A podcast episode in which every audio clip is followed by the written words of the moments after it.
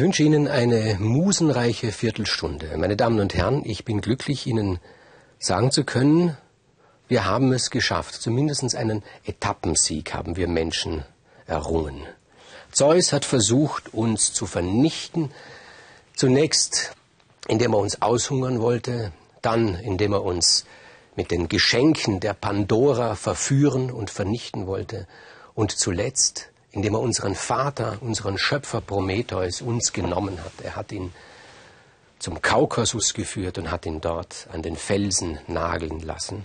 Die einen sagen, er sei an den Felsen gefesselt worden, geschmiedet worden, andere sagen genagelt worden. Es gibt Bilder vom Prometheus, die uns sehr an einen anderen Helden erinnern. Prometheus mit ausgestreckten Armen ist an den Kaukasus genagelt. Aber wir haben es überstanden. Wir sind nicht untergegangen. Und nach einer gewissen Zeit hat Zeus wieder vom Olymp heruntergeschaut auf die Erde und hat gesehen, da wuselt es, da ist geschäftiges Treiben, da brennen überall die Lichter. Und er hat, nein, eingesehen hat das noch nicht, aber er hatte eine Ahnung davon, was es heißen kann, dass Wesen so etwas wie lernfähige Versager sind. Als solche hat uns ja unser Vater Prometheus erschaffen. Und es kam jetzt noch etwas dazu für den Zeus, etwas sehr Ärgerliches. Nämlich er hat feststellen können, dass es oben im Olymp bei seinen eigenen Leuten Sympathien gab für uns Menschen, für uns Mängelwesen. Da war zunächst einmal Pallas Athene, es hieß ja eine Gottheit, die ein Faible hat für, für für Kopfmenschen, für Leute, die sich was ausdenken, die Rat wissen. Dann war da Hermes. Hermes ist ja viel mehr als der Götterbote. Er wird ja auch genannt Psychopompos, das heißt, er ist der Seelenträger. Er ist derjenige, der die Seelen der Menschen in den Hades trägt. Und wer das tut, der kennt die Tränen der Menschen, weil wir weinen, wenn jemand stirbt. Und wer die Tränen der Menschen kennt, der hat dann auch so etwas wie Mitleid vielleicht mit uns, zumindest Verständnis für unsere Sterblichkeit, für unsere Trauer, für unser, unser Missgeschick. Also auch Hermes hat plötzlich so etwas wie Sympathie empfunden, ähnlich wie Pallas Athene. Und dann, nicht zuletzt Apoll. Apoll ist ein Sonderfall. Apoll ist der älteste Sohn des Zeus. Vor seinem Ältesten hat er sich immer irgendwie gefürchtet oder gefürchtet. Er hat ja geahnt, es sind da solche, solche Wahrsagungen herum, dass er eines Tages gestürzt werden könnte. Und er hat sich ja selber erinnert, dass er seinen eigenen Vater Kronos gestürzt hat. Und dieser Apoll, der war ihm immer ein Dorn im Auge. Seine höchst neurotische Vater-Sohn-Beziehung, Apoll-Zeus. Uns ist der Apoll überliefert von den Römern in erster Linie. Dort ist ein strahlender Held, ein wunderschöner, einer vom Intellekt bestimmter. Da hat auch Friedrich Nietzsche sehr viel beigetragen, dass wir im Apoll eigentlich denjenigen sehen, der nur seinen strahlenden Verstand äh, zum Einsatz bringt. Das ist bei den Griechen nicht ganz so. Dort ist er einer, der ständig sich ausgeschlossen fühlt von Zeus, von seinem Vater, der sich nicht geliebt fühlt von seinem Vater. Er weiß ja, seine Mutter Leto wurde von Zeus einfach beiseite geschoben.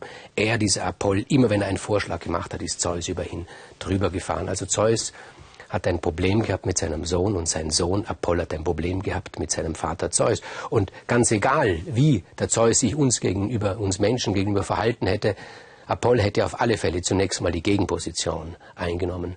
So war es auch in diesem Fall. Also Zeus hat gesehen, im Olymp oben gibt es keine geschlossene Phalanx mehr gegen uns Menschen.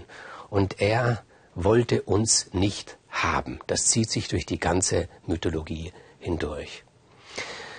Und eines Tages war der Zeus verschwunden. Er war nicht mehr oben am Olymp. Und die Götter haben spekuliert, wo könnte er sein, was ist los? Und es hieß, er habe sich auf die Welt hinunter begeben, auf die Erde.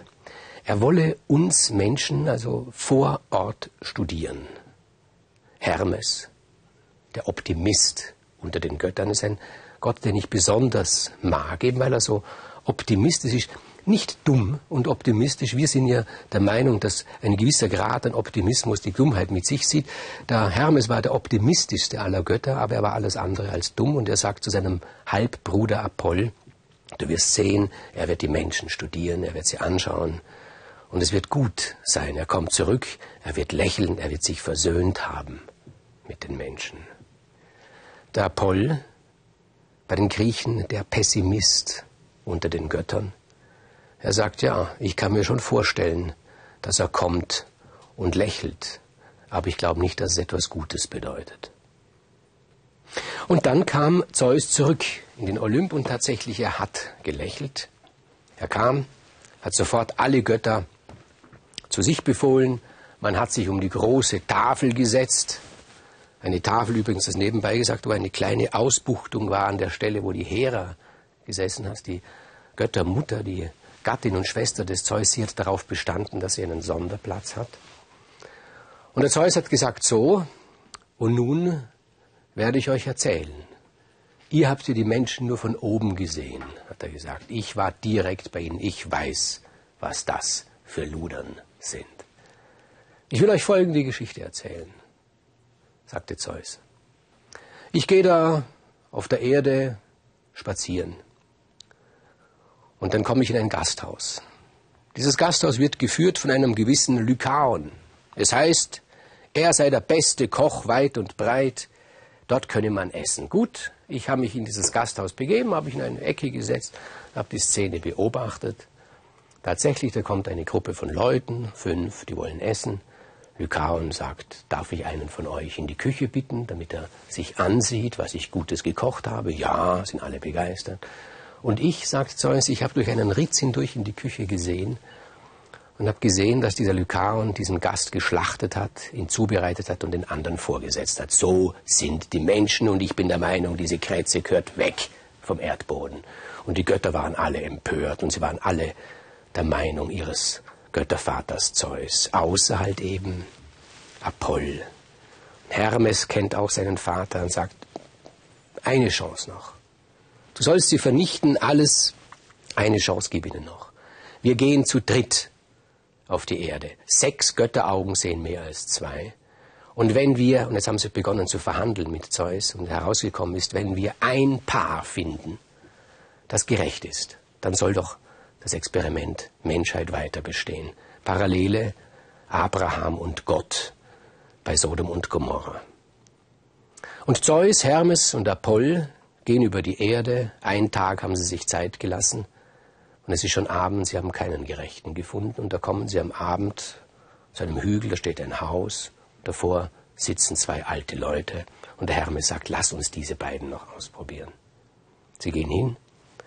Zeus sagt, guten Abend, gibt's was zu essen? Sehr unfreundlich. Denkt sich, wenn die jetzt auch unfreundlich sind, dann. Ne? Ja, es gibt was zu essen. Es gibt Brot und es gibt Wasser zu trinken. Wir wollen aber Fleisch, sagt Zeus, und eine Flasche Wein. Ja, gut. Wir haben noch eine Flasche Wein. Wir haben noch eine Gans. Ja, schlachten, auftischen. Dem Hermes war das peinlich. Aber die beiden Alten haben das gemacht. Und es gibt diesen schönen Brauch. Zuerst gibt man dem Fremden zu essen und zu trinken und dann stellt man sich vor und fragt, wer er ist. Und sie stellen sich vor, Philemon und Baukis. Zeus sagt, okay, gut, ich bin der Zeus, das ist der Apoll, das ist der Hermes. Da hat sich gedacht, das glauben Sie eh nicht, dass drei Götter kommen. Glauben Sie nicht, aha, Gotteslästerung, weg damit. Aber sie haben es geglaubt. Und sie haben die drei Götter bedient. Und Zeus musste zugeben, sie sind wirklich Gerechte. Und hat er zu ihnen gesagt, ihr dürft euch etwas wünschen, ihr beiden. Ihr habt uns gut bedient. Was ist euer Wunsch? Und da mussten diese beiden alten, alten, alten Menschen sehr lange nachdenken. Schließlich sagt Philemon, weißt du, wir sind 60 Jahre verheiratet. Die ersten 20 Jahre haben wir eigentlich nur miteinander gestritten. In den 20 Jahren, die darauf folgten, da haben wir kein Wort miteinander geredet. Und jetzt in den letzten 20 Jahren haben wir uns allmählich aneinander gewöhnt. Und jetzt nach 60 Jahren Ehe können wir endlich sagen, dass wir uns lieben. Und wenn wir uns etwas wünschen, dann, dass wir beide im selben Augenblick sterben, dass keiner gezwungen ist, den anderen zu überleben. Ja, ja, sagt Zeus, das ist möglich. Gut. Und sie gehen. Die drei Götter. Hermes freut sich, denkt er sich, siehst du, also ich habe doch gewusst, zwei, ein Paar gerecht und die waren doch wirklich gerecht, sagt er zu Zeus, die waren doch wirklich gerecht. Und der Apoll, der ist vorsichtig, Pessimist, ne, denkt sich, irgendwas wird noch im Schilde sein. Und er sagt zu Zeus, also das heißt, wir lassen das Experiment Mensch weiter bestehen. Und Zeus sagt, ja, wie war jetzt gleich noch äh, die, was wir ausgemacht haben? Und der Apoll, der hat sich das ganz genau gemerkt. Er sagt, wir haben Folgendes ausgemacht, du hast gesagt, wenn wir zwei Gerechte finden, die auf der Welt leben, dann werde ich die Menschheit verschonen. Apoll war gefasst darauf, dass nun ein Trick kommt. Und er hatte recht. Zeus sagt, aha, wenn zwei Gerechte leben, dann dreht euch doch mal um. Und Hermes und Apoll treten sich um und sie sahen, auf der Bank vor dem Haus sitzen Philemon und Baukis und dann neigen sie ihre Köpfe zueinander und sie sterben, beide im selben Augenblick, wie es ihr Wunsch war. Sagt der Zeus, na gut, jetzt leben sie nicht mehr. Und Apoll musste einsehen, dass sein Vater sie überlistet hat. Und Zeus sagt, na gut, dann dreht euch doch nochmals um. Und sie drehen sich wieder um und sie sehen, dort wo vorher Hügel, Berge waren, dort sind nun Inseln. Das Wasser steigt. Und Zeus sagt, wisst ihr, ich habe mit meinem Bruder Poseidon gesprochen, Gott des Wassers, der Gott aller Gewässer und ich habe den Vorschlag ihm gemacht und er war ganz meiner Meinung. Wir sollten einmal diese ganze Angelegenheit so 40 Tage lang hm, unter Wasser halten. Ne? Das ist die Sintflut. Die Sintflut gibt es ja nicht nur in der Bibel, in allen, in allen Mythen um den Mittelmeerraum herum wird von der Sintflut erzählt und immer wieder muss, müssen die Erzähler dort natürlich vorsichtig sein. Wenn sie die Sintflut allzu radikal ausfallen lassen, dann würde jeder Zuhörer die Frage stellen, ja gut, aber wir sind ja da. Also es muss immerhin eine Nische, eine Möglichkeit geben, wie man da rauskommt.